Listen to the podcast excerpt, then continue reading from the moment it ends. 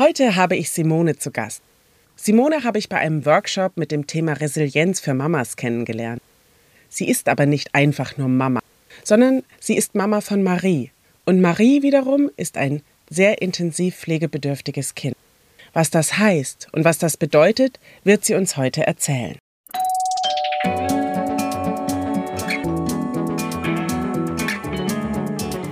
Nebenan, kennst du? Dein neuer Lieblingspodcast mit Geschichten aus dem Alltag für den Alltag. Um neue Blickwinkel für Themen, die vielleicht bisher gar nicht in deinem Fokus waren, zu finden, spannende Geschichten zu erzählen, Menschen von nebenan eine Bühne zu geben und vor allem um dir Freude zu machen. Los geht's! Viel Spaß! In diesem Podcast geht es mir ja immer darum, dir Geschichten zu erzählen und spannende Menschen vorzustellen. Simone ist für mich so ein Beispiel. Denn trotz aller Hürden, die das Leben ihr bietet, trotz aller Steine, die der ganzen Familie in den Weg gelegt werden, ist sie ein wahnsinnig lebensfroher und lebensbejahender Mensch. Daher dachte ich, dass du Simone und ihre Geschichte auch unbedingt kennenlernen musst. Also sage ich jetzt einfach herzlich willkommen bei Nebenan, kennste. Liebe Simone, magst du dich vielleicht einfach nochmal selbst kurz vorstellen? Ja, hallo, vielen, vielen Dank, liebe Vera, für diese wunderbar schöne Einleitung. Jetzt hoffe ich, diesem lebensfroh gerecht zu werden und das auch per Stimme übertragen zu können. Mhm. Also, ich bin die Simone, bin 34 Jahre alt und habe eine kleine dreieinhalbjährige Tochter, die Marie. Wie schon von dir erwähnt, ist sie ein intensivpflegebedürftiges Kind. Ähm, Marie hat seit Geburt einen seltenen Gendefekt und seitdem ist eben mein Leben anders als erwartet. Und mhm. ja. Mhm. Magst du uns kurz beschreiben, wie wir uns die süße Marie vorstellen können? Also was bedeutet intensiv pflegebedürftig? Also Marie hat eben, wie gerade erwähnt, einen ganz seltenen Gendefekt, von dem wir in der Schwangerschaft, in der späten Schwangerschaft erfahren haben. Mhm. Und erstmal wussten wir gar nicht so genau, was das bedeutet. Wenn ich von der Marie, wie sie jetzt ist, berichten soll, dann kann ich sagen, dass sie ein wahnsinnig lebensfrohes, lebensbejahendes, kleines, freches Mädchen ist, mhm. die genauso ist wie alle anderen dreieinhalbjährigen, ähm, mhm. ähm, voll in der Trotzphase. Nur, dass es bei Marie eben ein bisschen anders aussieht. Marie hat seit ihrem ersten Lebensjahr ein Tracheostoma, das mhm. heißt ein Luftröhrenschnitt. Mhm. Sie wird über eine Magensonde ernährt, mhm. hat im Schlaf eine Beatmung und ist nonverbal, auch ein mhm. ganz wichtiger Punkt. Das heißt, sie kommuniziert eben nicht so wie alle anderen dreieinhalbjährigen und ähm, beschimpft mich vielleicht auch mal oder mhm. kann äußern, was sie möchte, was sie nicht möchte, beziehungsweise sie kann schon äußern, was sie möchte, aber eben nicht verbal. Mhm. Aber Marie spricht in Gebärden, mhm. mit Händen und Füßen, mit Mimik und Gestik mhm. und kann dadurch sehr, sehr klar machen, was sie möchte und was sie nicht möchte. Ansonsten ist Marie ein sehr interessiertes kleines Kind. Interessiert an der Natur, an ihrer Umwelt. Sie liest unglaublich gerne Bücher mit uns. Mhm. Gerade Tipptoy-Bücher sind hoch ah, im ja, Kurs. Ja. Bei uns auch.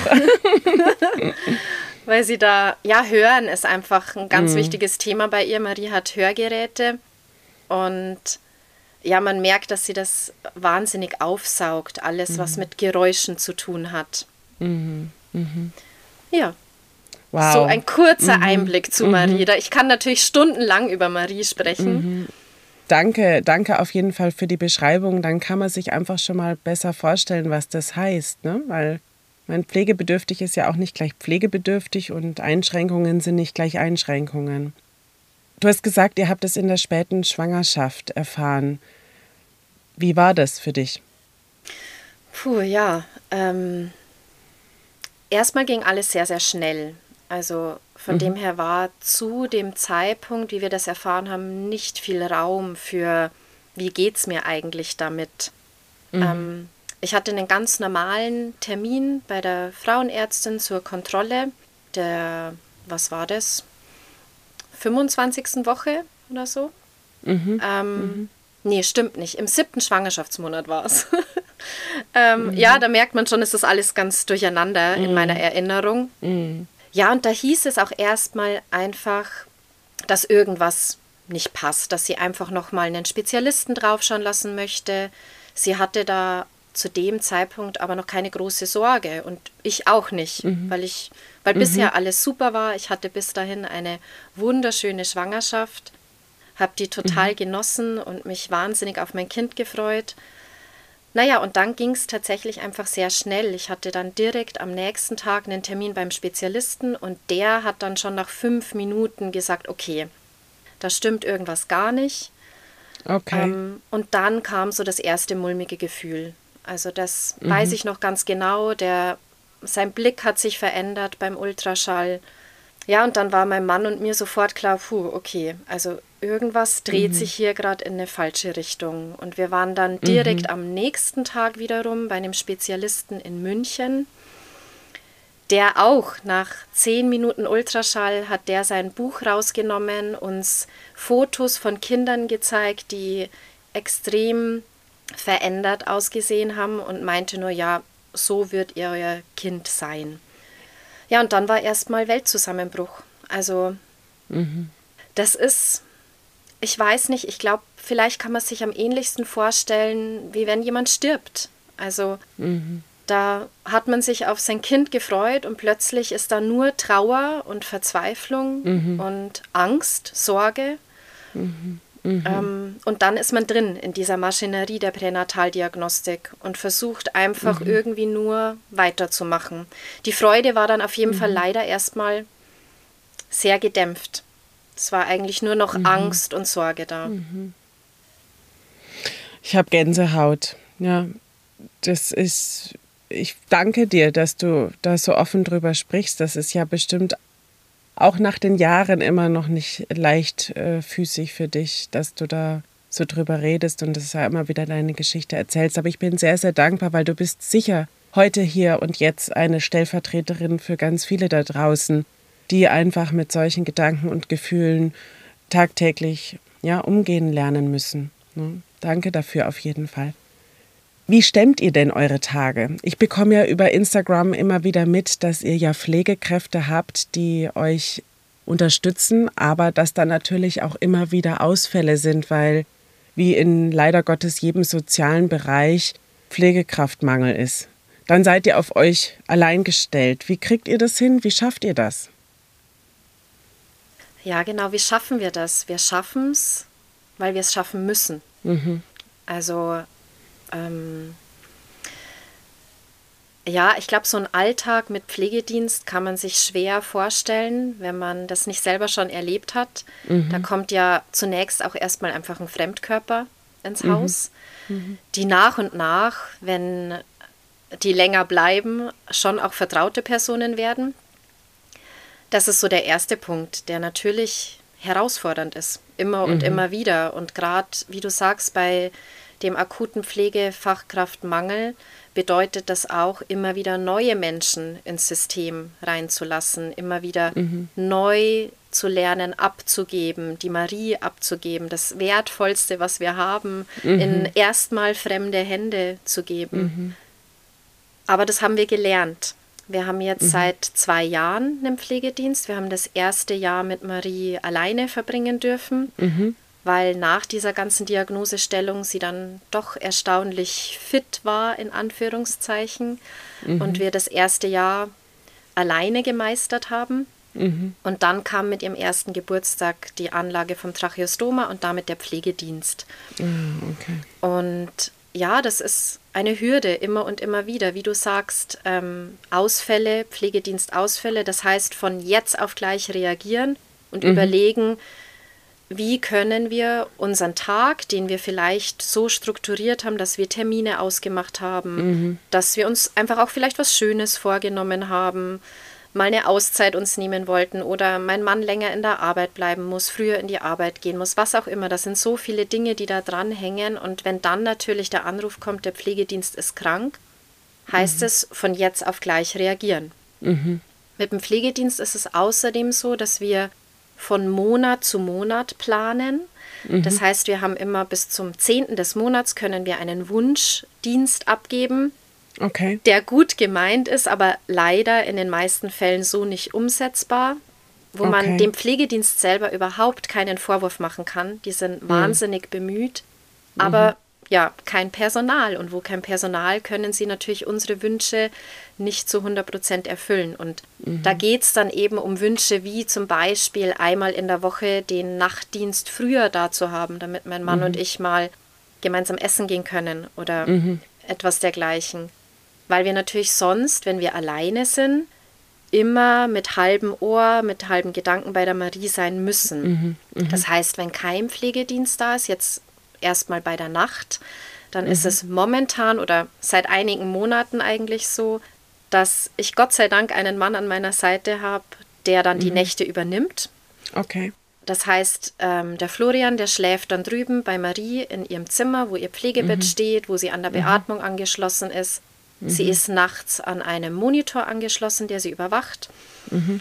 Und Florian schläft dann bei ihr auf der Couch und dann ist das natürlich kein sehr tiefer, erholsamer Schlaf. Also mhm. er kann das besser wegstecken als ich. Ich bin bei jedem mhm. leisen kleinen Geräusch, bei jedem Drehen von der Marie, bin ich sofort wach und brauche dann mhm. ewig, um wieder einzuschlafen. Der mhm. Florian kann das Gott sei Dank besser. Mhm. Aber nichtsdestotrotz ist er natürlich, er muss sie inhalieren lassen nachts. Er muss mhm. vielleicht den Sauerstoff mal rauf oder runter regeln, wenn, wenn der mhm. Alarm gibt, weil sie zusätzlich zum Beatmungsgerät Sauerstoff okay. bekommt. Ja, das ist so die Nacht. Man muss ihr nachts auch mal noch ein Medikament geben. Sie sondieren mhm. über die PEC. Und tagsüber ist es ja noch mal mehr so als nachts, dass man sie im Blick haben muss. Mhm. Das hat sich jetzt im letzten halben Jahr gebessert, mhm. insofern, dass ich schon auch mal aufs Klo gehen kann okay. und sie alleine in dem Raum lassen kann, ohne dass ich Angst haben muss, dass sie gleich in eine Notfallsituation kommt. Okay. Ich kann sie aber trotzdem nicht einfach ähm, eine Stunde lang oder eine halbe Stunde lang alleine in, in einem Zimmer spielen mhm. lassen und sagen, okay, ich bin dann mal mhm. weg. Sondern man muss sie schon einfach im Blick mhm. haben, weil sie einfach durch die Kanüle ähm, es schneller passieren kann, dass, dass sie in eine Situation kommt, wo sie abgesaugt werden mhm. muss, wo sie inhalieren muss, wo sie vielleicht ihre feuchte Nase, das ist so ihr Trotzmittel Nummer mhm. eins, also vorne an der Kanüle sitzt so eine feuchte Nase, nennt mhm. sich das. Die soll tatsächlich die, unsere Nase ersetzen. Ah, ja. Mhm. Und das ist Maries Trotzmittel Nummer mhm. eins. Wenn sie sich ärgert, wenn sie irgendwas nicht bekommt, mhm. dann nimmt sie die und schmeißt sie weg. Ah. Und dann ist die Öffnung zum Hals mhm. offen. Das heißt, die Öffnung zur Luftröhre mhm. ist dann ungeschützt. Mhm. Und dann muss man natürlich relativ schnell reagieren mhm. und die wieder drauf mhm. machen, dass da nichts reinkommt. Mhm. Ja, das sind so die Hürden, die man eben tagtäglich hat. Dann, jetzt geht sie seit September in den Kindergarten. Auch da muss jemand mit. Also entweder im besten Fall eine Pflegekraft. Ja. Wenn die ausfällt, muss ich mit in den Kindergarten oder sie kann nicht gehen. Okay. Was noch? Wie stemmen wir unseren Alltag? Das ist wirklich schwierig, so kurz und knapp zu fassen, mhm. weil, glaube ich, unser Alltag schon in der Früh einfach ganz anders beginnt als bei mhm. den meisten mhm. Familien. Ihr habt viele Routine, Handgriffe medizinischer Art, ne, die auch einfach erledigt werden müssen, oder? Ja, genau, du sagst es. Wir haben mhm. viele Routinen, die mhm. mir auch oftmals gar nicht mehr so bewusst sind mhm. als mhm. andersartig, mhm. weil es bei uns zum Alltag dazu mhm. gehört. Mhm.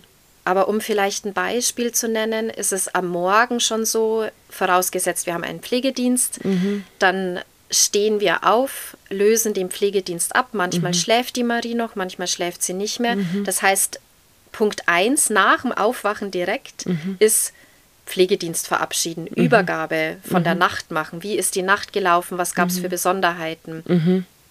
Dann zur Marie an ihr Pflegebett, an der Beatmung. Das heißt, ich kann die Marie mhm. nicht einfach rausnehmen. Sie kann auch nach dem Wachwerden nicht einfach zu uns rüberkommen mhm. und sich zu uns ins Bett kuscheln.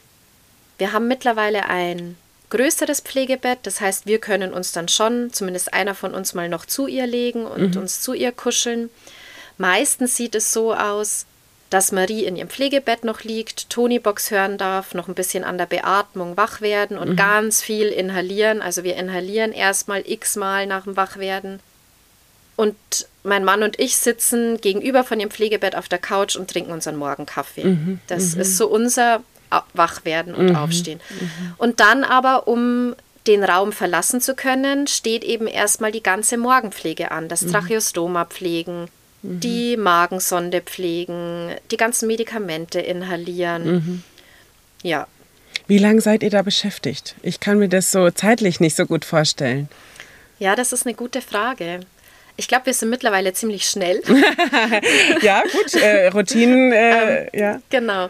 Routinen. Also ich würde, ich würde schätzen, halbe Stunde. Ah, okay. Halbe mhm. Stunde in mhm. etwa. Mhm. Genau.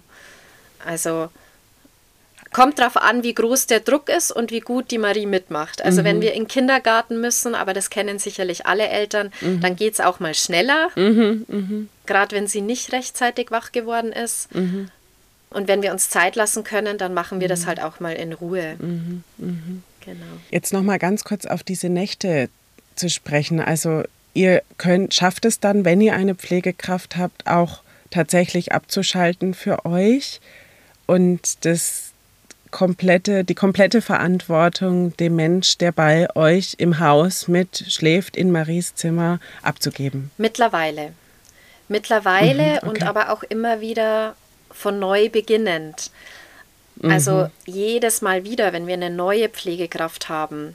Wir haben jetzt in den mhm. letzten Monaten Gott sei Dank ein paar neue Leute in unser Team bekommen dann merke ich mhm. schon, dass ich die ersten Nächte unruhiger schlafe, dass ich mehr mit einem mhm. Ohr nebenan bin, ob wirklich alles ruhig ist, dass ich bei der Übergabe an die Pflegekraft abends noch mal mehr 10.000 Details sage und bitte, wenn das mhm. und das dann und hol uns bitte. Also das dauert mhm. dann immer wieder eine Zeit lang, auch bis der Punkt erreicht ist, dass wir sagen, wir verlassen das Haus. Am mhm. Anfang sind wir wirklich immer komplett hier und dann, wenn es aber soweit ist, dass wir das Haus verlassen können, dann muss ich ehrlich sagen, ist es ja sogar ein Luxus, den wir haben. Weil mhm. welche mhm. Eltern haben das, dass, dass sie einfach, wenn der Pflegedienst da ist, mhm. regelmäßig mhm. das Haus verlassen können mhm. abends und was essen gehen können oder mhm. wir gehen in die Sauna oder und, und das können wir dann mittlerweile schon. Schön. Ja, ihr braucht es ja aber auch dringender als wahrscheinlich alle anderen Eltern, dass ihr euch äh, Ruhephasen genau. gönnen müsst, wenn ich das so höre, ja. Wir haben einfach auch längere Durststrecken, mhm. glaube ich. Mhm. Also, und wir haben eben auch nur den Pflegedienst, mhm. an den wir Marie abgeben können. Wir können Marie auch tagsüber nicht einfach mal bei Oma und Opa lassen. Mhm. Das geht, wenn wir im Haus sind mhm. mittlerweile. Das die Oma dann mal mit Marie im Spielzimmer ist mhm. und sie im Blick hat. Die mhm. Oma kann mittlerweile auch absaugen, mhm. die weiß, wie das geht. Mhm. Aber ich muss in Rufweite sein. Mhm. Okay. Ja. Das heißt also ja doch irgendwie immer präsent, ne? Ja, definitiv. Ja, ja. Richtig, richtig. Und auch wenn wir mhm. nicht im Haus sind, müssen wir präsent sein. Also dann ist es schon so, dass mein Handy wirklich ja. mehr oder weniger permanent in meiner Hand ist weil wir es dann doch schon öfter hatten, dass Marie dann wach wird nachts, mhm. wie alle dreieinhalbjährigen immer wieder wach werden nachts und es aber in diesem Setting mit mhm. Beatmung und wenn sie mhm. weint, dann schleimt sie zu, ist es einfach noch mal mhm. schwieriger, das zu handeln, sie da zu beruhigen. Man kann mhm. sie eben nicht einfach rausnehmen und dann irgendwie ablenken, sondern meistens ist es dann schon so, dann mhm. müssen wir eben ad hoc nach Hause kommen, okay. von jetzt auf gleich. Wie ist das so mit Feiertagen? Jetzt steht ja Weihnachten vor der Tür oder Geburtstage oder weiß ich nicht was. Ist da auch immer ein Pflegedienst dabei oder ist das euer Weihnachtsgeschenk, dass ihr den Heiligabend äh, ruhig schlafen könnt oder wie ist das? Ja, das ist eine schöne Frage, Vera, weil ja, das auch mhm. irgendwie so zwei Seiten hat. Also wir sind jetzt über mhm. die Feiertage sind wir alleine. Wir haben irgendwann diese Regel beschlossen. Wir hatten ganz am Anfang, so fange ich vielleicht an, auch mhm. am Wochenende einen Pflegedienst, mhm. tagsüber. Den haben wir relativ mhm. schnell gecancelt, weil wir gesagt haben, am Wochenende ist mein Mann zu Hause und dann mhm. wollen wir Familienzeit haben. das war dann am Anfang ganz komisch. Dann sitzen wir samstags gemeinsam beim Frühstück und nebenan mhm. noch eine dritte Person, die zwar auf die Marie aufpasst, aber mhm. ja auch nicht mitfrühstückt, mhm. nicht Teil der Familie ist. Also das mhm. war ganz seltsam. Und da haben wir schnell beschlossen, nee, das wollen wir so nicht. Und wir haben uns irgendwann, okay. Gott sei Dank, sicher genug gefühlt, nachdem wir auch einfach viel mhm. erlebt haben mit der Marie, dass wir gesagt haben, okay, was soll uns noch passieren, was wir mhm. alleine nicht hinbekommen. Und jetzt ist es mittlerweile so, dass wir eben mhm. immer an den Feiertagen, an den Wochenenden, also immer wenn wir okay. zu zweit zu Hause sind, dann haben wir keinen Pflegedienst mhm. tagsüber da. Und nachts wünschen wir uns mhm. ihn eigentlich schon immer. Außer es ist wirklich mal geplant, dass wir mhm. über Nacht bei der Familie sind. Was auch noch nicht lange so möglich ist, weil wir einen Sauerstofftank brauchen, um mit mhm. Marie über Nacht wegzubleiben. Das ist mhm. aber vielleicht nochmal ein anderes Thema. Ähm, ja, und das passiert mhm. eigentlich so gut wie nie, aber wenn, dann nehmen wir mhm. da natürlich mhm. keinen Pflegedienst mit, mhm. wenn wir außerhalb schlafen. Wenn wir zu Hause sind, wünschen mhm. wir ihn uns eigentlich immer, mhm. den Nachtdienst, weil, wie du sagst, das ist schon ein Gönnen. Das gönnen wir uns dann, dass wir einfach ja. schlafen können. Aber es ist immer ein Abwägen, weil natürlich trotzdem, wir sitzen dann vielleicht noch Gerade an Heiligabend, mhm. da kommt sowieso niemand, weil, weil niemand eingeteilt ist. Aber die Vorstellung ist schon so ein bisschen zwiegespalten. Wir sitzen vielleicht noch mit der Familie zusammen und dann kommt mhm. aber um 10 der Pflegedienst, man muss Übergabe machen, mhm. man schickt ihn dann nach oben ins dunkle Zimmer und wir anderen mhm. sitzen gesellig unten zusammen. Das fühlt ja, sich immer total. ein bisschen befremdlich mhm, kann an. ich mir vorstellen. Mhm. Und auf der anderen Seite ist es aber natürlich so, gerade wenn wir sagen, wir wollen abends mal länger mit Freunden zusammensitzen und nicht immer im Hinterkopf die Marie mhm. haben müssen, ob alles gut ist, ist es eine. Entlastung, wenn Pflegedienst da ist. Ja, klar, kann ich mir vorstellen, dass man trotzdem auch so ein bisschen latent schlechtes Gewissen dem Menschen gegenüber hat, der ja vielleicht auch Familie hat und äh, eigentlich äh, Wochenends ja. oder an Feiertagen was anderes zu tun hätte. Ne? Aber auf der anderen Seite ein Shoutout an alle, die das machen, die diese Arbeiten machen. Gell? Ja, oder für mich fühlt es sich auch nach wie vor komisch an, wenn wir zu Hause sind und eben zum Beispiel noch am Esstisch sitzen und gemütlich mit Freunden was essen, mhm. dann zu dem Pflegedienst zu sagen, so und du setzt dich jetzt aber hoch ins dunkle Zimmer, mhm. wo die Marie schon schläft und dann sitzt die Person da mhm. allein. Also es fühlt sich immer noch so ein bisschen mhm. komisch an. Mir ist es immer lieber, ich bin schon im Bett und mhm. schlaf, mhm. wenn die kommen, weil dann kriege ich das nicht so mit. Mm, verstehe ich total. Ja. Das ist, also mir geht das zum Beispiel, das ist jetzt überhaupt nicht vergleichbar, aber irgendwie dann doch, mir geht es zum Beispiel so mit einer Putzfrau. Mhm. Ich arbeite halt äh, zu 90 Prozent zu Hause und krieg's einfach manchmal nicht gut hin, mein Haushalt. Und dann wird immer von außen mir dieser Rat gegeben, such dir doch jemanden, der dir da hilft. Und ich denke mir, aber ich kann doch nicht da sitzen und um mich rum putzt vielleicht jemand. Ne? Ja. Das ist so vom Gefühl her vielleicht ähnlich. Deswegen mache ich es dann doch genau irgendwie so. immer selber. Ne? Ja, ja, ja, genau, ja, genau, ja. genau so. Also ich glaube, das ist ein guter Vergleich. Genauso ja. fühlt sich's an. Auch mhm. dann, dann ist da jemand tagsüber, der mit meinem Kind spielt mhm. und ich nehme mir dann raus, eine Runde baden mhm. zu gehen mhm. oder in Ruhe mich an den Tisch zu setzen und zu frühstücken, mhm. mhm. während sich jemand anders um mein Kind kümmert. Mhm. Das fühlt sich schon immer wieder komisch an. Das ist ja. sicher jetzt eine Erleichterung auch mit dem Kindergarten, kann ich Absolut. mir vorstellen. Ne? Weil also es ist ja doch auch so ein bisschen mit den Kindern ist ja auch so aus den Augen, aus dem Sinn ein bisschen, ne? dass du da dann besser abschalten kannst oder ja jetzt auch wieder einer Arbeit nachgehst. Ich komme auf den Kindergarten nachher nochmal zu sprechen, denn ich möchte vorher noch was anderes fragen. Wir haben ja jetzt eben viel über diesen Pflegekraftmangel auch gesprochen. Jetzt ist es ja nicht nur so, dass da Unwägbarkeiten passieren, sondern du hattest ja bei Instagram, nimmst du einen ja mit ähm, auf eure Reise sozusagen des Lebens, die ihr da so bestreiten müsst. Und da war ein Krankenhausaufenthalt geplant und der wurde dann sowas von kurzfristig abgesagt. Ihr saßt quasi auf gepackten Koffern. Und das ist leider Gottes eher die Regel als die Ausnahme, oder? So wie ich das verstanden habe. Wie kommt das? Wie, was passiert da? Ja, das ist, also wir saßen nicht nur quasi auf gepackten Koffern, wir saßen auf gepackten Koffern. Mm. Und am wichtigsten ist mir vorneweg, das Krankenhaus, die Leute, die da arbeiten, keiner von denen kann etwas dafür. Die waren alle zutiefst bestürzt. Mhm. Mich haben Ärzte im Nachgang angerufen und gesagt, Frau Lechner, das tut mir so, so leid. Ähm, das ist das System, mhm. in dem wir leider leben. Und alle mhm. Fachkräfte, mit denen ich mich unterhalte, sind wahnsinnig schockiert, wie sich das die letzten Jahre verschlechtert hat dass eben so Kinder wie Marie, die ein Tracheostoma haben, die eine Beatmung haben, die noch vor Jahren Priorität Nummer eins gehabt hätten, da hätte es sowas nicht gegeben, dass so einem Kind mhm. so kurzfristigen OP-Termin abgesagt wird. Das ist jetzt leider Realität, ja.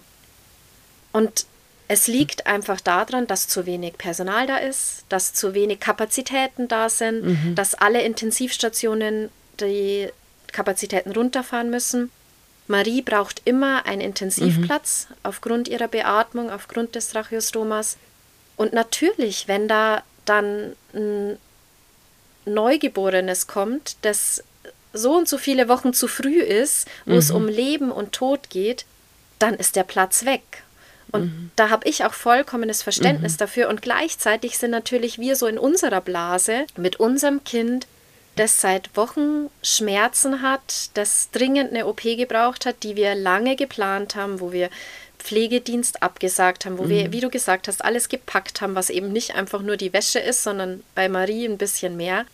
Mhm. Und dann wird einem von jetzt auf gleich abgesagt. Also ich habe wirklich dem Menschen, der mich da angerufen hat, ich habe dem ins Telefon geweint und habe gesagt, das, das kann doch nicht mhm. sein. Und wir haben jetzt Gott sei Dank letzte Woche die OP nachholen können. Also es hat jetzt oh, dieses Dank. Jahr mhm. zum Glück noch geklappt, dass der Termin nachgeholt mhm. werden konnte. Aber ja, das sind Themen, die mir als Mama von einem Kind mit Behinderung, wo wir immer und immer wieder aufs Krankenhaus angewiesen sein werden, mm. die mir schon schwer im Magen liegen, die mir, mm. wo mhm. die Angst einen im Nacken sitzt und man sich denkt, bitte, bitte lass keinen Notfall passieren, weil was ist mm. dann? Und man hat das mitbekommen, dass in München, in Großhadern, in den größten Kinderkliniken, werden auch Notfallkinder abgewiesen.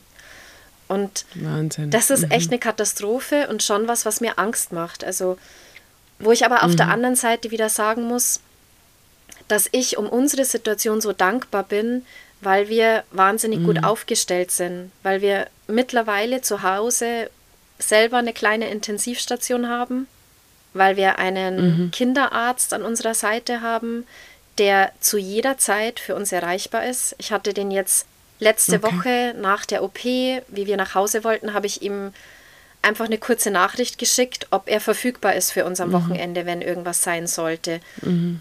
Und da sagt er, mhm. klar, ohne Wenn und Aber, melden Sie sich, wenn was ist.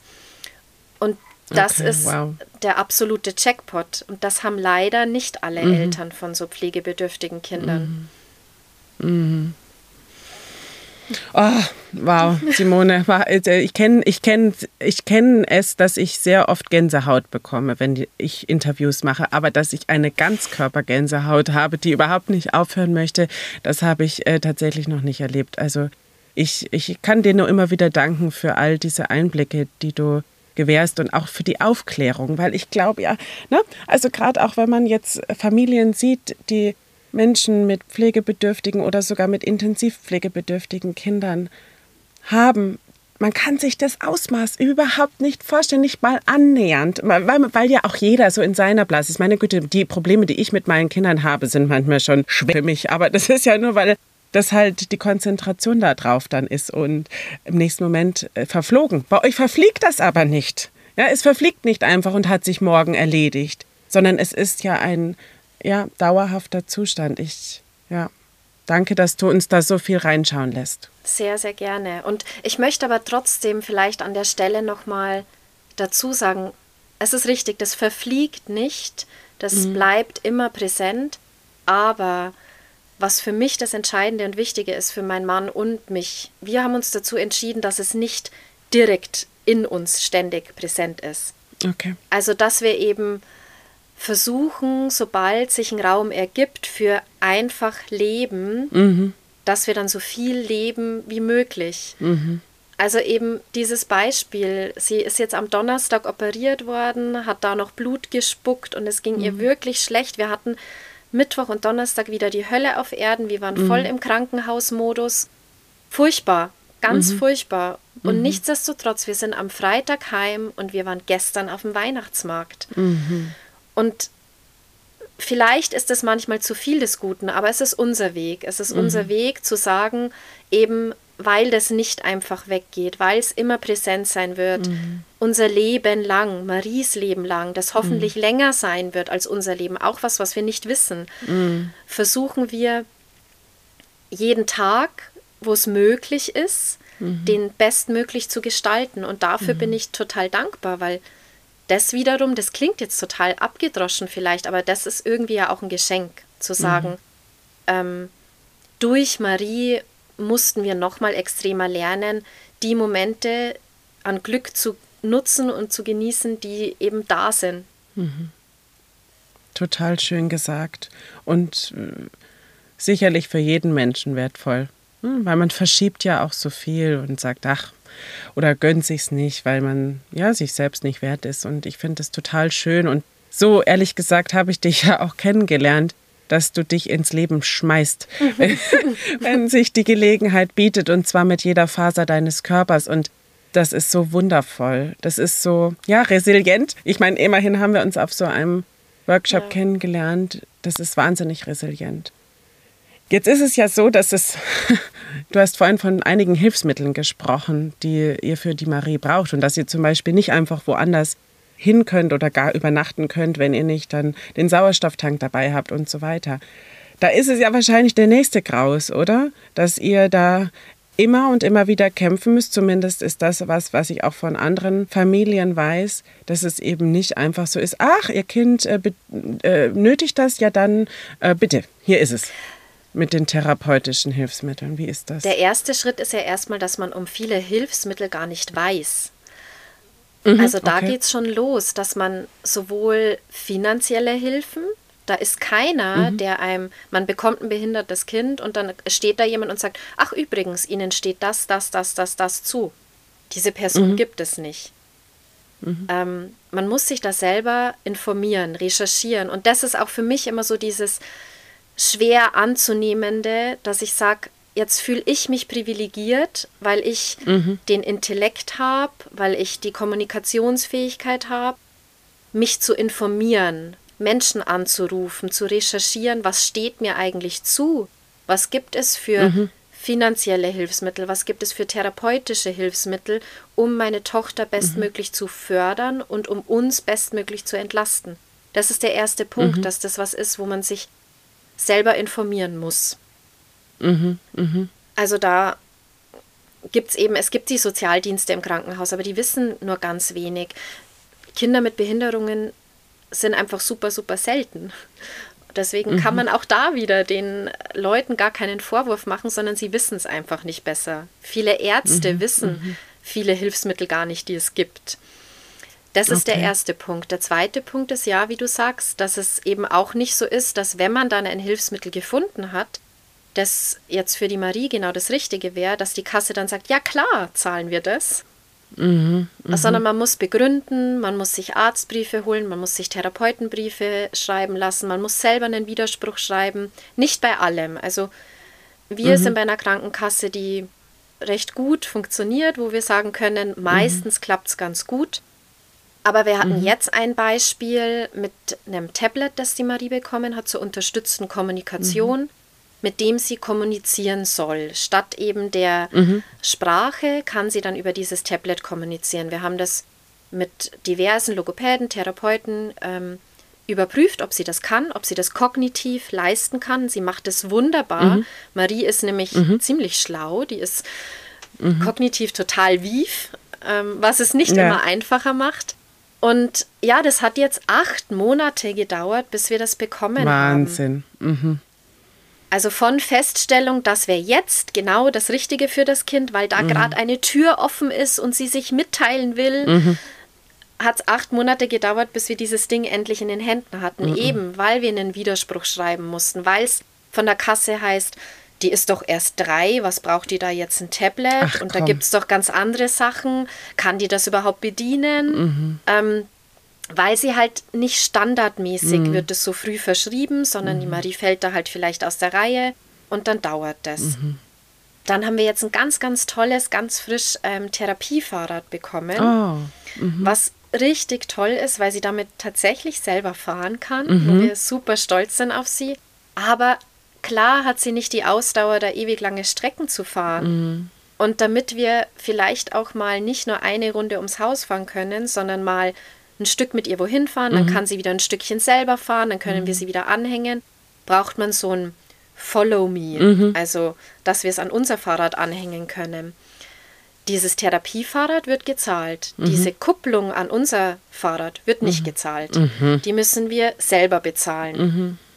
Weil da aber Hilfsmittel draufsteht, kostet es halt deutlich mehr, als wie wenn du dir jetzt so ein Follow Me für dein F- Fahrrad für dein Kind besorgst. Und das sind dann schon die Dinge, die mich ärgern, weil das unter Luxus fällt. Da sagt die Kasse, na ja, das hat ja keinen medizinischen Grund, dass ihr da Fahrrad fahren könnt zusammen. Das hat was mit Lebensqualität zu tun. Dafür sind wir nicht zuständig. Fakt ist aber, dass ich ja für die Marie Dinge brauche, benötige, die ich eben nicht im normalen Handel kaufen kann.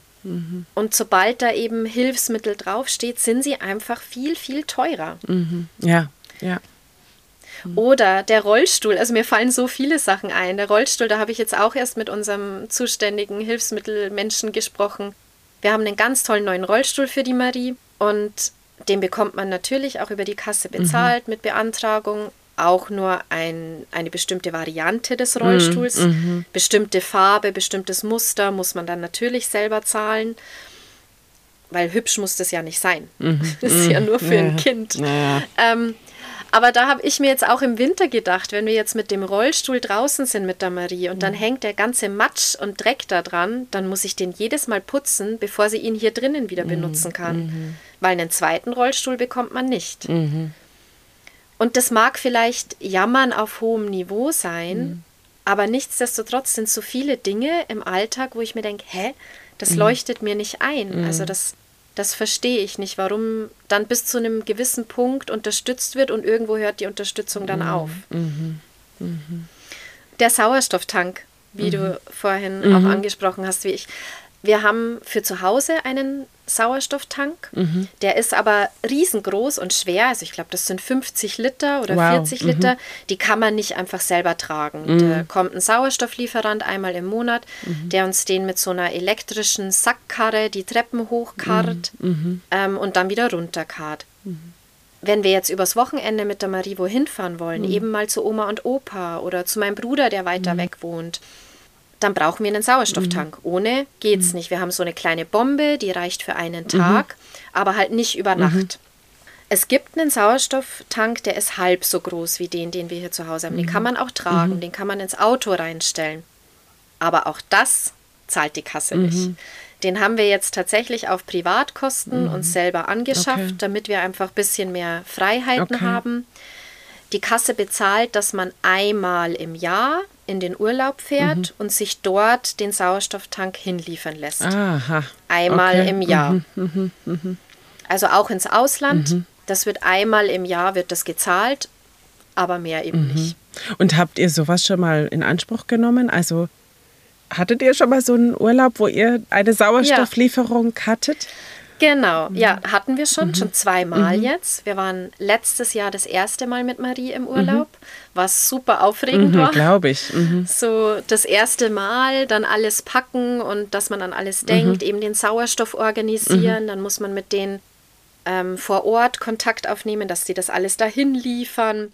Was sich dann auch immer gar nicht so einfach gestaltet, weil die eine Unterschrift haben wollen für die Lieferung. Dann ist vielleicht aber in der Urlaubsunterkunft ja noch gar niemand da, der das entgegennehmen kann. Also das muss alles gut organisiert sein. Letztendlich hat letztes und auch dieses Jahr aber alles super geklappt. Okay. Wir haben alles vor Ort gehabt und das ist einfach super schön. Ich meine, das weiß jeder, wenn man einfach mal einen Tapetenwechsel hat Mm, und rauskommt. Wir waren jetzt dieses Jahr das erste Mal in Österreich mit der Marie und hatten da eine Ferienwohnung, die dann auch groß genug sein muss, dass die Pflegekräfte mitkommen können. Ach Also, ja, okay. Urlaub das- mit Anhang. Ja, sicher, da ist es ja, Ja. wieder. Mhm. Ja, genau. Also auch nicht einfach eine Ferienwohnung für uns drei, sondern mit extra Bad, mit extra Schlafzimmer, der Möglichkeit, dass die sich, die den Nachtdienst gemacht haben, tagsüber zurückziehen können. Natürlich könnten wir sagen, wir fahren ohne Pflegedienst in den Urlaub, mhm. aber da haben wir es wieder wie vorhin mit den mhm, Feiertagen. Mhm. Ja. Ist es dann noch erholsam oder ja, mhm. macht man die ganzen mhm. Nächte alleine und braucht dann danach eigentlich schon wieder Urlaub? Mhm, ja, total. Wow, an was du alles denken musst, gell? da noch zusätzlich.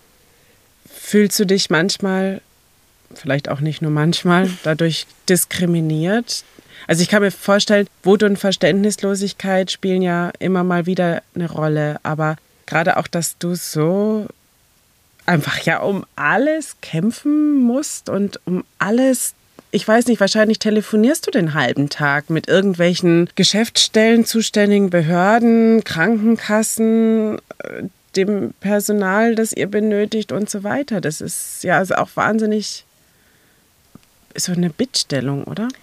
Ja, ich, ich muss über das Wort Diskriminierung so ein bisschen nachdenken und ich kann mich da irgendwie gar nicht klar festlegen, ob das sich für mich stimmig und passend anfühlt. Okay. Im ersten Moment würde ich sagen, ich fühle mich nicht diskriminiert. Ähm, mhm. Ich fühle mich oft unverstanden, ungesehen. Mhm. Mhm. Mir ist es immer ganz wichtig, egal mit welchem Gegenüber ich rede, mit den Sachbearbeitern, mit den Ärzten, mit Therapeuten, mit Hilfsmittelversorgern, mhm. den Menschen, der da vor mir ist, zu sehen. Und mhm. ich weiß eben, dass die in den meisten Fällen nichts dafür können mhm. dass die alle selber oft getroffen sind und sehr mhm. bemüht sind, uns irgendwie zu unterstützen. Was mich wütend macht und wo ich mich dann eben ungesehen und ja, vielleicht auch diskriminiert fühle, ist eher dieses System. Und was es mhm. dann aber schwierig macht, ist, dass da eine Wut und Frustration entsteht, die ich irgendwie nirgendwo hingeben kann. Also da, da mhm. ist ja niemand. Ich habe tatsächlich wie die Marie auf die Welt gekommen ist, war ja noch der erste Lockdown. Das kam noch mhm. mit dazu. Ich war da mhm. alleine mit ihr in München im Krankenhaus und es war der erste Lockdown. Ich hatte ein mhm. intensiv pflegebedürftiges Kind, die lag auf Intensivstation. Ich hatte einen frischen Kaiserschnitt. Mein Mann durfte nicht zu uns, weil ja mhm. da keiner irgendwie rein durfte. Und da hatte ich so mhm. kurz den Impuls, ich schreibe jetzt dem Herrn Söder und beschwere mich und ich mhm. gehe zum Bundestag und rebelliere. Ich glaube, dass das vielen pflegenden Eltern so geht, dass sie gerne mhm. politisch sich da laut werden wollen würden. Es gibt auch einige, mhm. die da super engagiert sind, wo ich mir immer denke, wow, dass ihr da die Energie dazu habt. Mir fehlt die Energie oft. Und mhm. dann ist es leider manchmal so, dass dann die Wut ungefiltert bei jemandem rauskommt, der halt gerade in dem Moment der Ansprechpartner ist. Mhm. Und dann fühle ich mich danach aber noch schlechter, weil ich mir denke, boah, der kann ja gar nichts dafür. Die kann nichts mhm, dafür, weil die auch nur ausführende Hand ist. Also das ist eher oft so dieses Ohnmachtsgefühl, wo ich mir denke, mhm. ähm, wohin mit all der Wut, mit all dem Frust, mhm. dass man eben ständig um alles kämpfen muss, dass man oft das Gefühl mhm. hat, nicht gesehen zu werden und dass mhm. man vieles einfach so hinnehmen muss mhm. weil es keine andere Lösung gibt. Weil es mhm. niemanden gibt, der es statt mir machen würde. Und letztendlich geht es mhm. ja um mhm. mein Kind. Mhm. Ja, sicher. Und das Bedürfnis fürs Kind, das Beste zu wollen, ja. ist ja bei, bei jedem Eltern veranlagt. Also ich glaube, das ist auch so mit der Grund, warum ich auf Instagram immer wieder versuche, aktiv zu sein oder so ein mhm. bisschen mich und uns sichtbar zu machen, Marie mhm. sichtbar zu machen. Mhm. Weil ich irgendwie das Bedürfnis habe, zu zeigen, hey, hallo, uns gibt's auch und so sieht unser mhm. Leben aus. Mhm. Weil es mhm. eben so ist, wie du sagst. Man kann sich nicht vorstellen, wenn man es nicht selber mhm. erlebt. Und ich glaube, es geht ja. selbst unseren nahestehendsten Personen so, dass auch da oft mhm. dann Kommunikationen entstehen, wo ich mir denke, hallo, du müsstest es doch eigentlich wissen, wie mm, hart mm. jeder Tag ist. Mm. Aber selbst Omas, Opas, Tanten, Onkel, die nah dran sind, beste Freunde, können es nicht wirklich einschätzen. Mhm. Ich sage immer, ihr müsstet alle mal so ein, zwei Wochen bei uns leben mhm. und dann hättet ihr mal einen Einblick, wie mhm. der Alltag aussieht. Mhm. Ja, und ihr hättet aber einander Waffel danach. Ja, genau. um Gottes Willen, stell dir mal vor, die würden alle Schlange stehen, um das mal wirklich auszuprobieren. Oh Gott, oh Gott ja. Nein, danke. Ja, nein, dann doch nicht. Dann lieber Instagram. Dann lieber Instagram und ein bisschen Unverständnis. oh Mann, ja. ey. Ja, gut, wir lachen. Es ist wahrscheinlich einfach gar nicht oft zum Lachen, aber ich freue mich, dass du immer wieder auch Möglichkeiten oder Situationen findest, wo du einfach dieses herzhafte Lachen dann auch haben kannst. Denn ja, wie du es ja auch gerade selber so gesagt hast, im Privaten stelle ich es mir ja auch nicht so einfach vor. Ja, also eben weil du vorhin auch erzählt hast, dass ihr ja immer diesen ganzen Sermon mitschleppen müsst und viele Dinge braucht, um überhaupt das Haus verlassen zu können, dann ist ja auch nicht so spontan einfach, hey, wollen wir uns treffen? Wie sieht's aus so mit Freunden und Familie? Das ist ja auch Planung pur, oder? Ja, wobei ich sagen muss, wir haben jetzt dieses Jahr, das Jahr 2023 ist unser Jahr. Oh. Da mhm. hat sich so, so, so viel gebessert, okay. ähm, weil Marie einfach stabiler geworden ist. Es ist mhm. so ähm, das Wort schlechthin, was ist schon mhm. stabil? Mhm. So stabil, wie ein Kind mit Tracheostoma sein kann. Mhm. Ähm, aber um ein Beispiel zu nennen, ich habe bis September bin ich nicht alleine mit Marie Auto gefahren. Mhm. Das heißt, spontan mal kurz zur Oma rüberzufahren, die nur zehn Minuten weg und war gar nicht mhm. denkbar. Okay. Weil sie einfach während dem Autofahren abgesaugt werden muss, weil sie vielleicht mhm. an der Kanüle zieht und ich eben während dem Fahren nicht einfach reagieren kann. Ich hatte mhm. das letztes Jahr mal versucht. Da hatte ich uns für eine Gruppe angemeldet, die tatsächlich nur zehn Minuten Autofahrt entfernt ist. Mhm. mhm. Habe das dreimal gemacht und es dann wieder sein lassen, weil ich teilweise okay. eine halbe Stunde, teilweise 40 Minuten gebraucht habe, weil ich mhm. ständig anhalten musste, um das Kind zu versorgen. Mhm, okay. Jetzt sind wir im September ins kalte Wasser geschmissen worden, weil mhm. eben bis 20. September kein Pflegedienst da war und Marie okay. in den Kindergarten gehen sollte. Okay. Und dann war klar, okay, irgendwie muss ich jetzt schauen, dass ich da alleine mit ihr hinkomme. Mhm. Mhm. Und dann haben wir einen neuen Autositz besorgt und jetzt fahre ich alleine mit ihr Auto. Woo! Also, ja. und das ist, äh, das ist so viel mehr Lebensqualität. Und mhm. natürlich, also es ist jedes Mal so, wenn ich das mache, dann hängt mhm. natürlich die ganze Verantwortung an mir. Also wie du sagst, mhm. ich muss an alles denken, was ich mhm. mitnehmen muss. Da ratter ich die Liste im Kopf durch und denke, oh Gott, hoffentlich habe ich an jede Notfallsituation gedacht. Mhm. Ans Inhalationsgerät, an die Beatmung, an genug ähm, Kochsalzlösung zum Inhalieren, an ihre Medikamente, an den Ambubeutel, an den Sauerstoff, an mhm. alles. Mhm. Und wenn es dann an einem alleine hängt, erhöht das schon den Druck. Mhm. Und auch die Sorge, pff, hoffentlich geht es gut, hoffentlich landen wir nicht in dem Stau aber ich mache es mittlerweile. Mhm. Also mhm. es kostet mich immer wieder Überwindung, aber ich mache es und das ist wow, richtig toll. Mhm. Und mhm. das ist so das, was ich meine mit dem, das ist unser Jahr. Das hätte ich mich vor einem mhm. Jahr nicht getraut. Mhm. Also vor einem Jahr hatten wir einfach auch noch Reanimationssituationen mit der Marie, wo ich die Marie alleine reanimieren musste, wo mein Mann und ich zusammen die Marie alleine reanimieren mussten. Wow. Und diese Angst, die sitzt natürlich nach wie vor immer wieder im Nacken mhm. und mhm. kommt auch mit ins Gepäck. Aber jetzt hat sie dieses Jahr so ein tolles Jahr zurückgelegt. Sie war so wenig im Krankenhaus wie noch nie. Sie war so wenig mhm. bei Arztterminen wie noch nie die Jahre zuvor. Mhm. Und deswegen trauen wir uns das jetzt. Und auch wenn es mit Aufwand verbunden ist, alles mhm. Mögliche ständig mit einpacken zu müssen, mhm. machen wir das. Und auch tatsächlich, weil du spontan sagst, wenn jetzt sonntags Freunde fragen, hey, habt ihr spontan Zeit, nachmittags mhm. zum Kaffee zu kommen, dann machen wir das.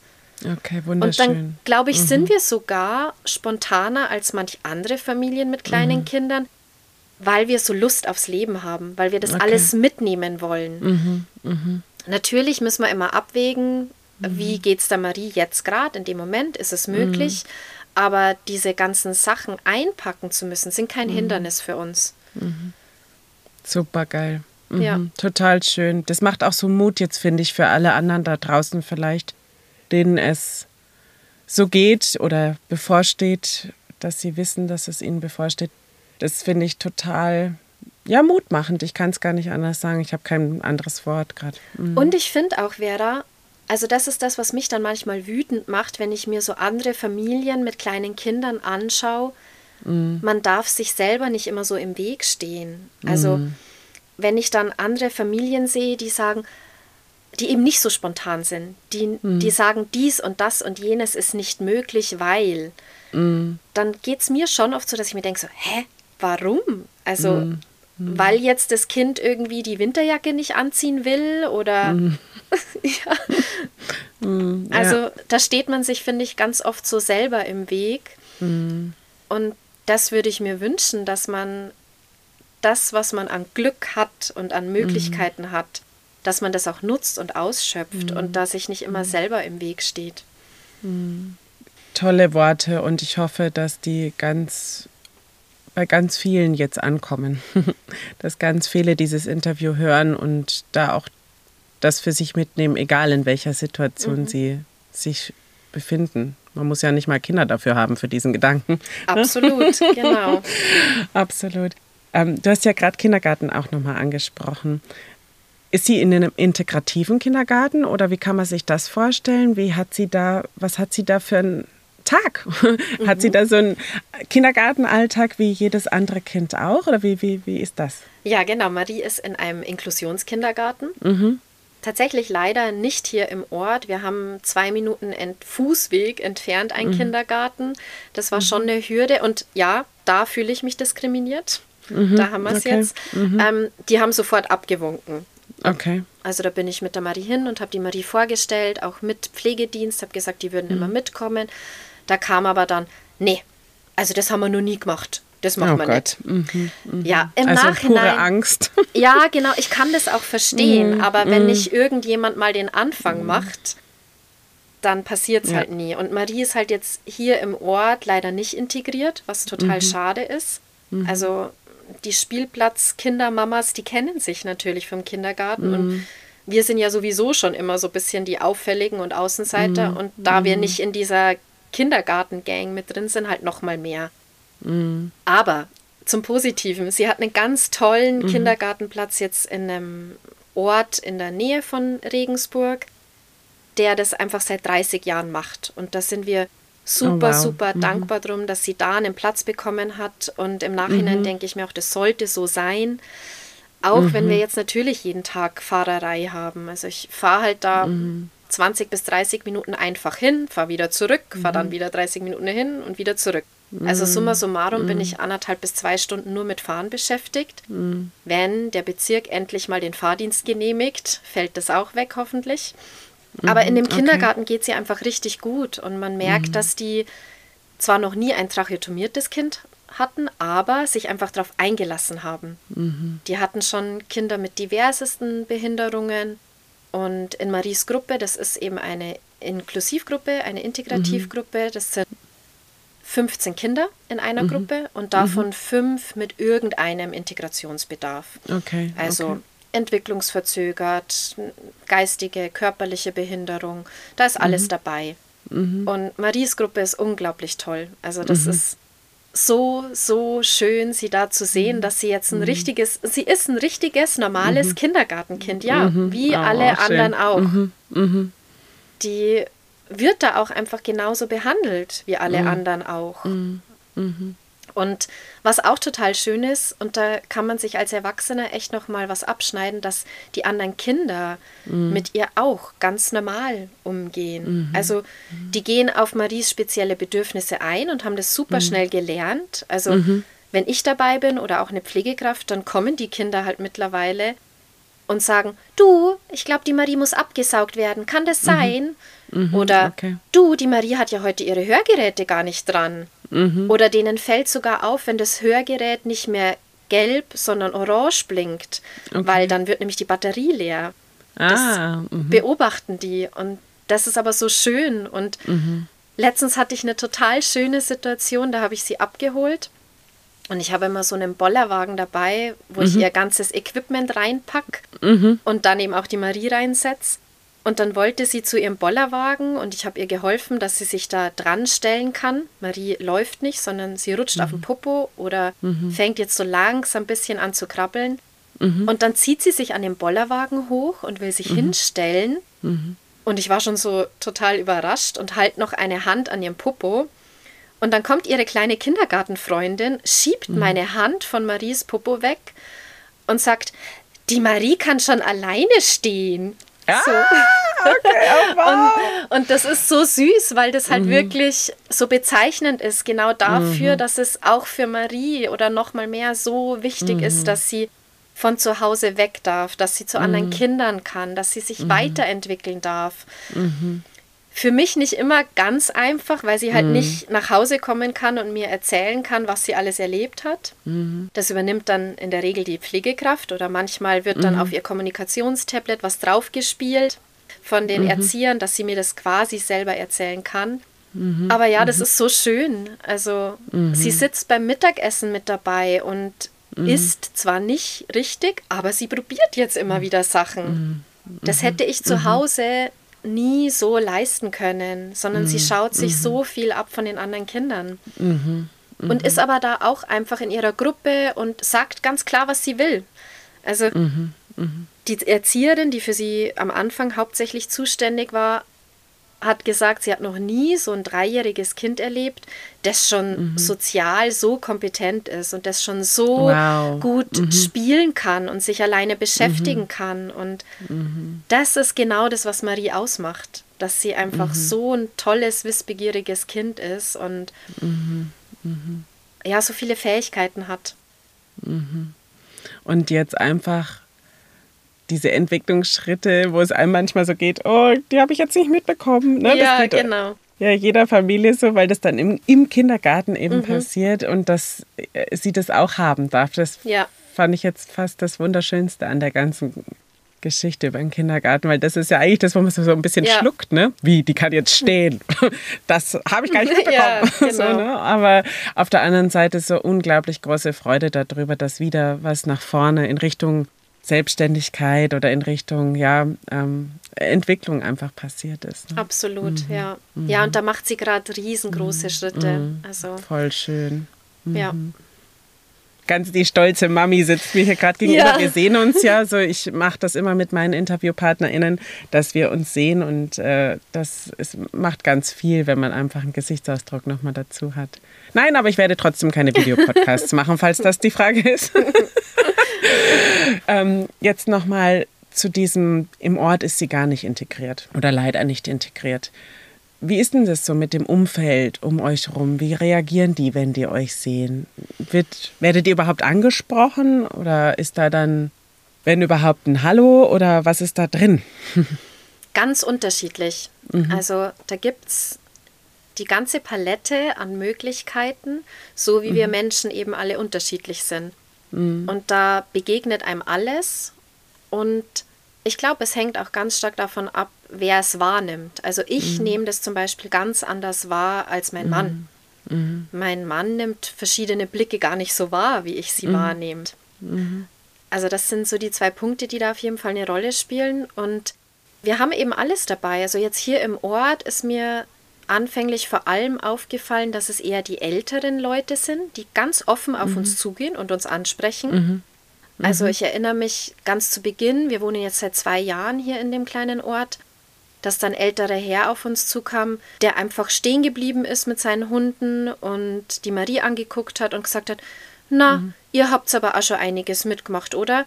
Und man mhm. mag das vielleicht erstmal negativ, also es gibt sicherlich Leute, die das negativ aufnehmen, so, ah, wieso mhm. haben wir was durchgemacht? Mhm. Ich habe das gar nicht so aufgefasst. Ich fand es einfach schön, mhm. dass er sich getraut hat, uns anzusprechen. Mhm. Und ja, man sieht der Marie halt an, dass sie eine Behinderung hat.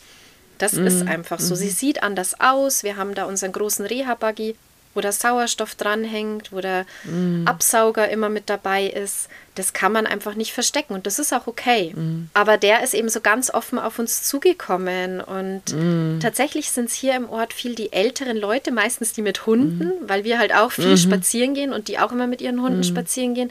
Wo mm. dann eben schon mal so, oh, jetzt haben wir euch aber schon lange nicht mehr gesehen und ist alles okay. Wo einfach ein Interesse da ist. Und das finde ich total schön. Mhm. Es sind eher die gleichaltrigen Familien, sage ich mal, die eher mhm. Berührungsängste haben.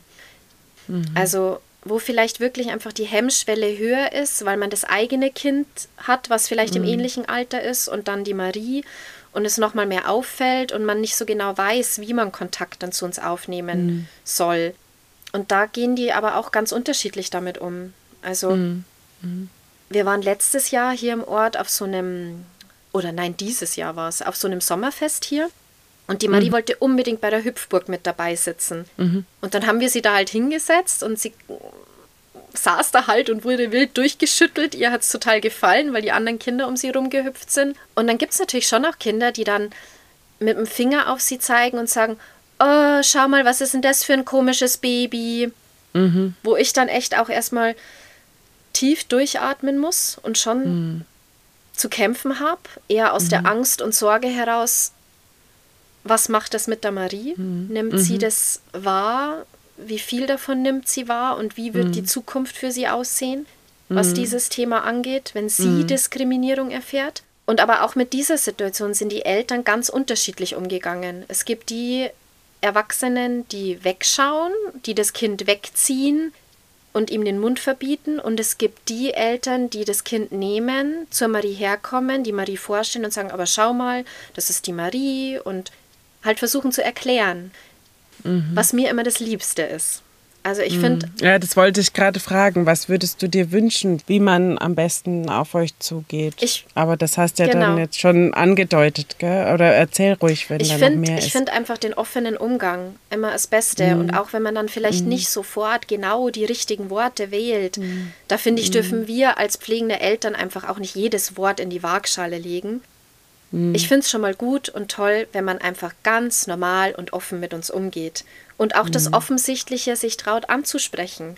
Mhm. Mhm. Und dann nicht scheu. Also, dass Angst man euch auch einfach fragt, ja. was hat sie? Ja, oder? genau, mhm. genau. Okay. Also ganz egal. Mhm. Aber am schlimmsten ist für mich dieses Wegschauen, mhm. Kinder wegziehen von der Marie, weil meistens sind es, äh, gerade wenn Kinder dabei sind, die Kinder sind interessiert, die gehen auf die Marie zu.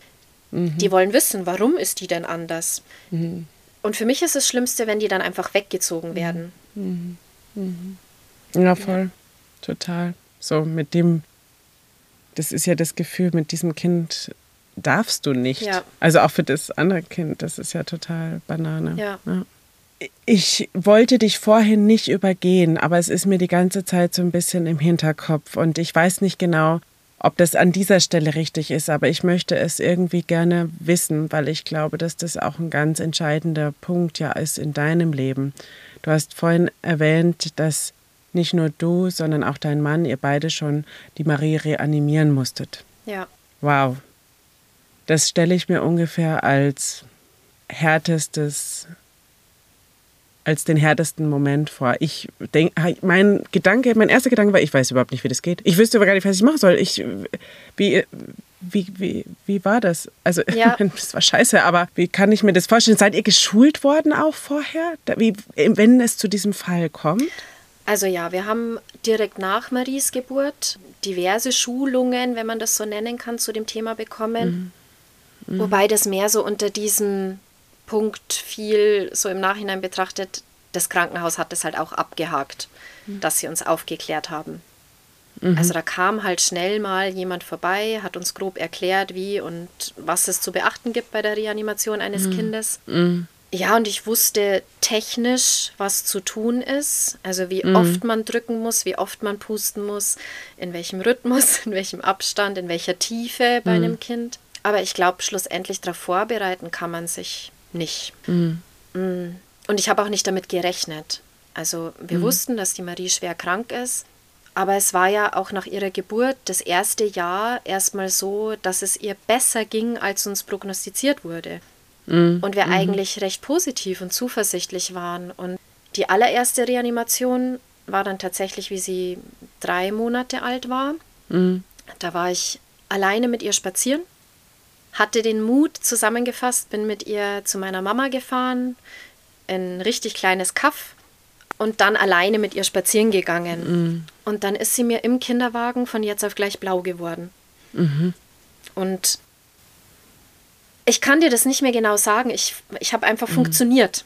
Ich habe einfach mhm. Schritt für Schritt gemacht, was ich meine, was jetzt richtig sein könnte und habe versucht zu funktionieren. Und da ging es Gott sei Dank recht schnell. Also das ist so diese okay. erste Reanimation, die für mich gar mhm. nicht so traumatisch war, weil es ihr mhm. sehr schnell wieder gut ging, weil sie noch bevor der Notarzt okay. da war, wieder Farbe im Gesicht hatte.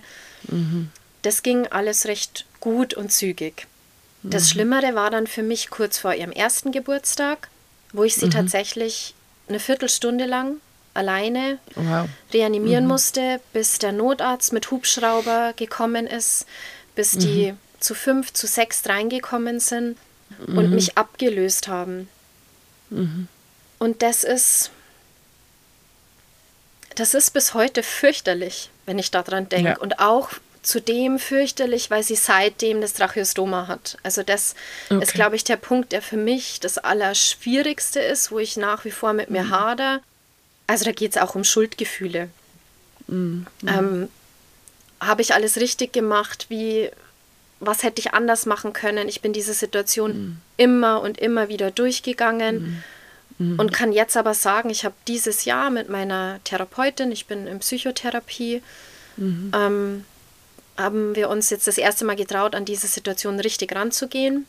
Mhm. Und ich konnte das jetzt so ein bisschen für mich ummünzen in meinem Kopf, dass ich sage, ich habe mein mhm. Bestmögliches getan mhm. und deswegen ist die Marie heute so da, wie sie da ist. Mhm. mhm. Nichtsdestotrotz kommen natürlich immer wieder diese Selbstzweifel. Es war aus einer Situation heraus, dass die Marie sich an einem Spielzeug verschluckt hat was jedem einjährigen Kind passieren kann. Mhm. Und mein Kopf mhm. weiß das. Das sind Dinge, die passieren bei mhm. ganz vielen Familien, dass das Kind irgendwas in die Hände kriegt, was es nicht in die Hände mhm. kriegen soll, sich verschluckt mhm. und dann dreht man das Kind auf den Bauch und haut auf den Rücken und es kommt im besten mhm. Fall wieder raus. Oder vielleicht muss man auch ins Krankenhaus, aber bei der Marie hätte es fast zum Tod geführt, weil sie das eben durch ihre Anatomie nicht selber geschafft hat, das wieder auszuspucken. Und ja, ich halt dann wirklich eine Viertelstunde lang Herzdruckmassage mhm. und beatmen und sie auch nicht stabil von uns weggegangen ist. Also mhm. Marie mhm. ist dann mit dem Notarzt ins Krankenhaus gekommen, ist auf dem Weg ins Krankenhaus nochmal reanimiert worden, nochmal reanimiert worden. Mein Mann und ich, wir haben jetzt erst, wie wir im Krankenhaus waren und nach der OP auf sie gewartet haben, saßen wir wieder da, Hand in Hand und haben uns wieder erinnert an diese Situation nach dieser Reanimation, wo wir im Uniklinikum saßen und der Mann zu uns hergekommen ist und gesagt hat, also er würde uns jetzt mal in den Nebenraum holen und mit uns sprechen. Und wir haben gedacht, sie ist tot. Mhm. Das war, für uns war eigentlich klar, das hat sie nicht geschafft. Mhm. Und Mei, das ist eine Angst, die jedes Mal mitschwingt. Dass nach einer OP, nach einer Narkose irgendwann die Nachricht kommt, diesmal mhm. hat sie es nicht geschafft. Mhm. Und sie hat es aber geschafft. Sie war dann mhm. eben sechs Wochen lang war sie im Koma. Mhm. Sie mussten sie ins Koma legen, weil sie eben immer wieder gegen diesen Tubus, der ihr gelegt wurde, gepresst hat und mhm. immer wieder reanimiert werden musste. Das ging eine Woche lang, dass sie dass es ständig, es war, es ist ja auch Wahnsinn, wie man dann abstumpft. Jedes Mal, wenn dann ein Alarm war, wussten wir schon, ach ja, jetzt reanimieren sie sie wieder. Mhm. Also die Marie ist in dieser kurzen Zeit, in diesen zwei Wochen bestimmt 20 Mal reanimiert worden. Wow, wow. Und das kann man sich nicht vorstellen. Mhm. Ähm, und das ist auch so das, wo ich nach wie vor sage, das ist was, das steckt in mir, dass ich mein Kind allein so lange reanimiert habe und ich glaube auch nicht, dass, dass das, also nicht mal der Florian, mein Mann, kann es zu 100% nachempfinden.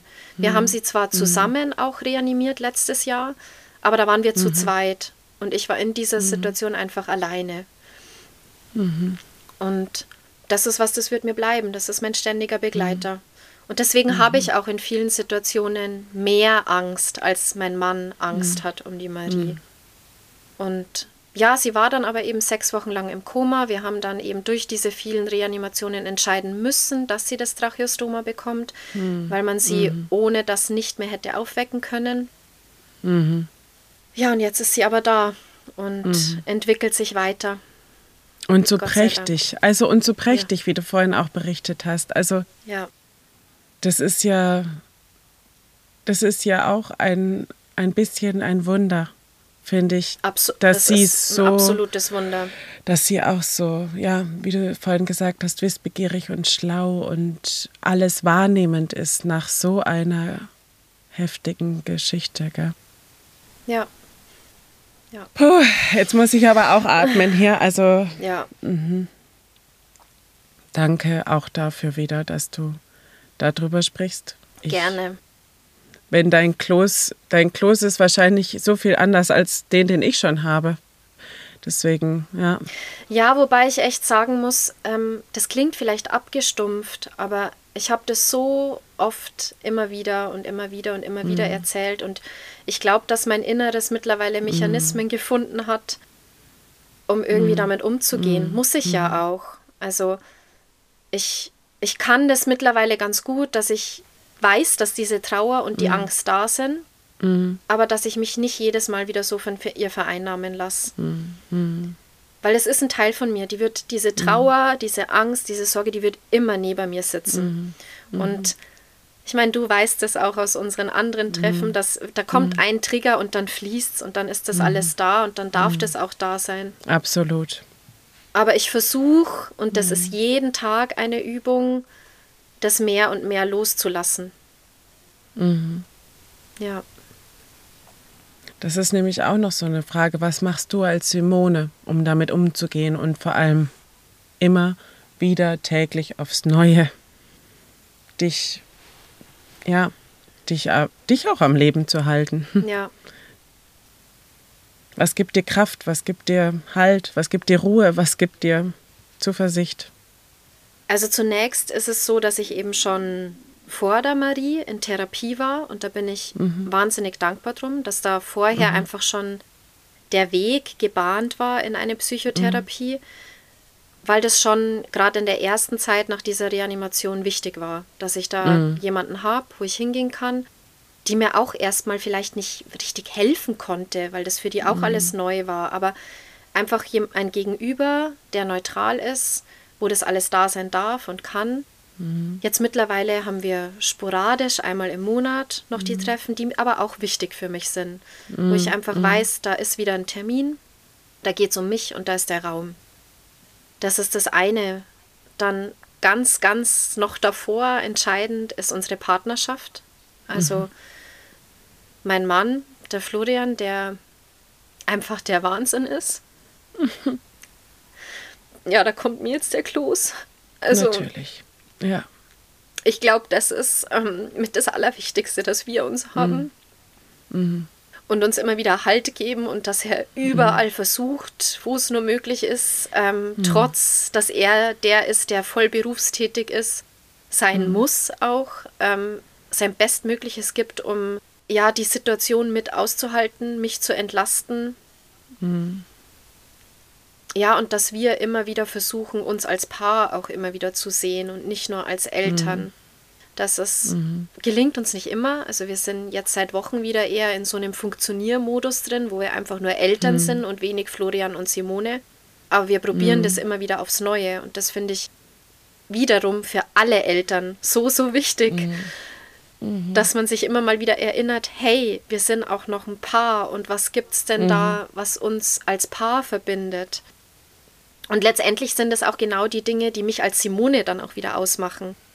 Also mich immer wieder, sei es durch eben solche Resilienzkurse, durch Coaching-Einheiten, durch Sport, Wanderung, mich immer wieder zu erinnern, wer bin ich eigentlich? Außerhalb von diesem ständigen Funktionieren, außerhalb von diesem Pflegen, von dieser Care-Arbeit, wer bin ich und was sind meine Interessen? Und da muss ich mich tatsächlich auch immer wieder zwingen, weil ich manchmal dann auch da in so ein Funktionieren komme, dass ich mir dann vornehme, ich mache jetzt jeden Tag Sport und ich mache jetzt dies und jenes und da dann auch schon wieder in eine Überforderung komme und mich dann wirklich manchmal zwingen muss zu sagen, so, und jetzt setzt du dich mal hin und atmest einfach zehn Minuten und gönnst dir auch einfach mal das Nichtstun. Also bei mir ist es eine ganze Palette an diversen Dingen, die ich brauche und die mir gut tun. Ganz viel auch soziale Kontakte, Freunde, soziales Netzwerk. Ganz viel zum Thema Persönlichkeitsweiterentwicklung. Ja. Sport, ja. Bewegung, Natur. Ich brauche jeden Tag mhm. einen Spaziergang mit der Marie. Mhm. Also das merke ich richtig jetzt, wie wir im Krankenhaus waren, wenn ich dann drei Tage lang nicht rauskomme. Mhm. mhm. Das brauche ich, das gibt mir Energie. Einfach mhm. raus in die Natur. Mhm. Ja. Kopflüften nenne ich es immer, ne? Ja. dass man auch aus diesen Spiralen, die man dann hat, äh, rauskommt, auch ja. gedanklich mal. Mhm. Ja. Hast du einen Rat an Mütter, an Familien, die vor so einer oder die ne, so eine Diagnose bekommen haben oder die vielleicht schon mittendrin stecken in einem Leben, was sich ja wirklich um 180 Grad dann wendet zu dem, was man vorher gehabt hat. Gibt es da irgendwas, was du mit auf den Weg geben kannst und möchtest? Wie man so eine Herausforderung überhaupt schafft? Mhm. Ich glaube, also ich kann ja nur für mich sprechen, was mhm. für mich der richtige Weg mhm. ist. Und für mich ist es das Wichtige, es nicht um 180 Grad drehen zu lassen. Mhm, okay. Also schon festzuhalten an diesem Leben, das ich mir wünsche, das ich mir vorgestellt habe, mhm. aber eben auch zu akzeptieren, das, was eben nicht möglich ist. Mhm. Das ist, glaube ich, das Schwierigste, in die Akzeptanz mhm. zu kommen. Und da bin ich auch nach wie vor auf dem Weg, mhm. zu akzeptieren, was eben nicht geht oder für mich ganz entscheidend, nicht in die Zukunft gucken zu können, davon mhm. loszulassen mhm. Und im Hier und Jetzt zu leben. Und das, was ich heute schon mehrmals gesagt habe, das an Glück und gestern habe ich eine schöne Nachricht bekommen über Instagram, Sekunden Glücksmomente, mhm. dass man die doch genießen soll. Und wenn es nur Sekunden mhm. sind, dass man sich die bewusst macht und dass mhm. man die sich aber auch nimmt. Mhm. Also auch wenn unser Leben mit einem Kind mit Behinderung, mit einem pflegebedürftigen Kind ganz oft super anstrengend ist und mhm. mit ganz vielen Hürden zu tun hat, gibt es auch ganz vieles, wofür man dankbar sein kann. Mhm. Und ich glaube, das ist das Wichtigste, dass man es klingt jetzt hart, aber dass man rauskommt mhm. aus dieser Opferhaltung mhm. und reinkommt mhm. ins Tun und zu sehen, mhm. was gibt es denn alles Schönes in meinem Leben, was gibt es mhm. denn Gutes, was gibt es denn, wofür ich dankbar sein kann und sich mhm. mit diesen Gefühlen immer und immer und immer wieder zu verbinden. Das muss man auch üben, damit sich dann hier drinnen auch so anfühlt. Und das ist das, was ich immer wieder tue, das immer wieder zu üben, mich mit positiven Gefühlen zu verbinden. Mhm, mhm. Ich denke da auch so an deine, ich weiß nicht, ob es eine Kategorie eigentlich ist in deinem Instagram-Profil, aber wenn nicht, dann solltest du es als Kategorie machen, dass du diese Marmeladenglas-Momente ja. hast. Da erinnere ich mich einfach an einige Bilder, die du da gepostet hast oder an Stories, die du da gepostet hast, dass du das auch wirklich so in so einem Highlight festhältst. Ich weiß nicht, ob das schon der Fall ist. Nee, aber gute, ah, okay. gut, gute Idee, ja. sehr gute ja, Idee. Dass man auch ja. immer wieder so ein bisschen darauf verweisen kann, weil ich kann mir vorstellen, einfach aus meiner Situation heraus, die so eine ganz andere ist. Wir haben auch so ein Glas bei uns auf der, auf der Fensterbank stehen, wo die Kinder selber sagen, was da drauf stehen soll. Also es ist eigentlich für die Kinder mal entstanden, wenn die so in so einen Film fallen. Mir ist langweilig, ich weiß überhaupt nicht, was ich tun soll, alles ist doof. Dann haben wir diese Sonnenscheinmomente, heißen sie bei uns, haben wir dann zusammen draufgeschrieben und dann so Moment mal, komm, wir gucken mal. Was hat dich schon mal fröhlich gemacht? Was hat dir schon mal Sonnenschein ähm, gegeben? Lass uns lesen und dann machen wir das einfach in der Wiederholung. Mhm. Ja, so. Und ähm, ich kann mir vorstellen, wenn man eben so in, in, in dem Funktionsmodus, wie du vorhin gesagt hast, steckt und aber auf dein Profil findet, weil man vielleicht auch in derselben Situation steckt oder in einer ähnlichen, dass man dann dein Highlight anklicken kann. Und da sind dann eine, eine Fülle von Marmeladenglasmomenten, die man sich einfach anschauen kann, um sich selbst bewusst zu werden, weil man es vielleicht bei sich selber gerade ja. nicht sehen kann. Ne? Ja, absolut. Mhm. Ja, mhm. total schöne Idee. Und mhm. ich glaube eben auch, das ist auch was, was ich gelernt habe durch die Marie. Mhm. Also nicht durch die Marie, durch die Behinderung von Marie. Ich versuche das ja mhm. immer getrennt zu sehen. Mhm. Aber also dieses, das klingt abgedroschen, aber ja, jedes Schlechte, jedes Negative, alles schlimm Erlebte hat immer eine Kehrseite. Und das ist tatsächlich so. Also all das hat eben auch ganz viel positive Kehrseiten. Wir haben mhm. ganz viele Menschen in unserem Leben, die wir sonst nicht in unserem Leben mhm. hätten. Mhm. Ich werde immer wieder an meine emotionalen Grenzen gebracht, mhm. was aber gut ist, weil ich mich so mhm. weiterentwickeln kann. Mhm. Und davon kann ich ganz viel solche Dinge aufzählen, dass man wirklich versucht, in all dem, was einem so an vermeintlich Schlechten widerfährt, das geht nicht mit allem. Also, mhm. ne, das, ich will nicht, dass man mich da falsch versteht. Es geht nicht mit. Es gibt auch Dinge, die dürfen auch einfach mal richtig scheiße sein. Ja, dann darf man das auch so sagen. Selbstverständlich. Ja. Aber auch das sich zu erlauben. Mhm. Mhm. Also es geht um Erlauben auch, sich mhm. das Glück zu erlauben und aber auch Traurigkeit mhm. und Frust und Wut zu mhm. erlauben. Mhm. Ja. Ach, Simone, du, ähm, wir haben ja jetzt schon ganz viel darüber immer das Wort Instagram fallen lassen. das ist auf jeden Fall ein Weg, wie man sich mit dir verbinden kann oder wie man dir folgen kann, um noch mehr Einblicke in euer außergewöhnliches Leben zu bekommen. Ist es noch irgendwie eine Art, wie man ja, auf dich zukommen kann? Was, wie, was für Wege gibt es? Genau, also das eine ist Instagram und Facebook, wo ich jetzt eben seit kurzem habe ich meinen Namen geändert, wobei ich immer noch nicht ganz glücklich bin damit. Mhm. Ich mhm. hieß vorher Enomis Regnetz, was mein früherer Mädchenname rückwärts war. Mhm. und jetzt heiße ich äh, Simone Lechner, Mama von Marie. Da bin ich mhm. zu finden über Instagram und Facebook. Und wie wir vorhin ganz kurz erwähnt haben, bin ich seit 1.10. wieder berufstätig mhm. bei dem wunderbaren Verein Mein Herz lacht, den mhm.